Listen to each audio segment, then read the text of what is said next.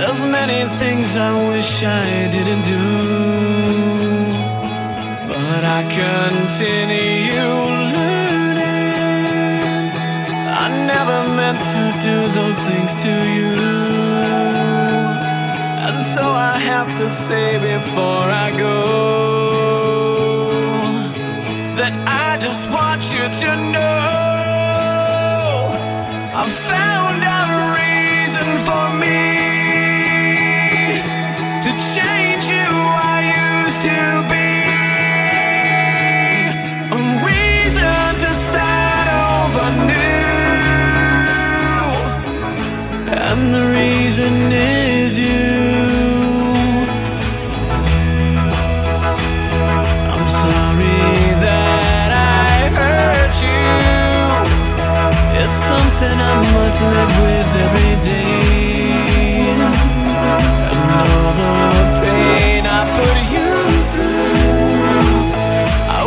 that I could take it all.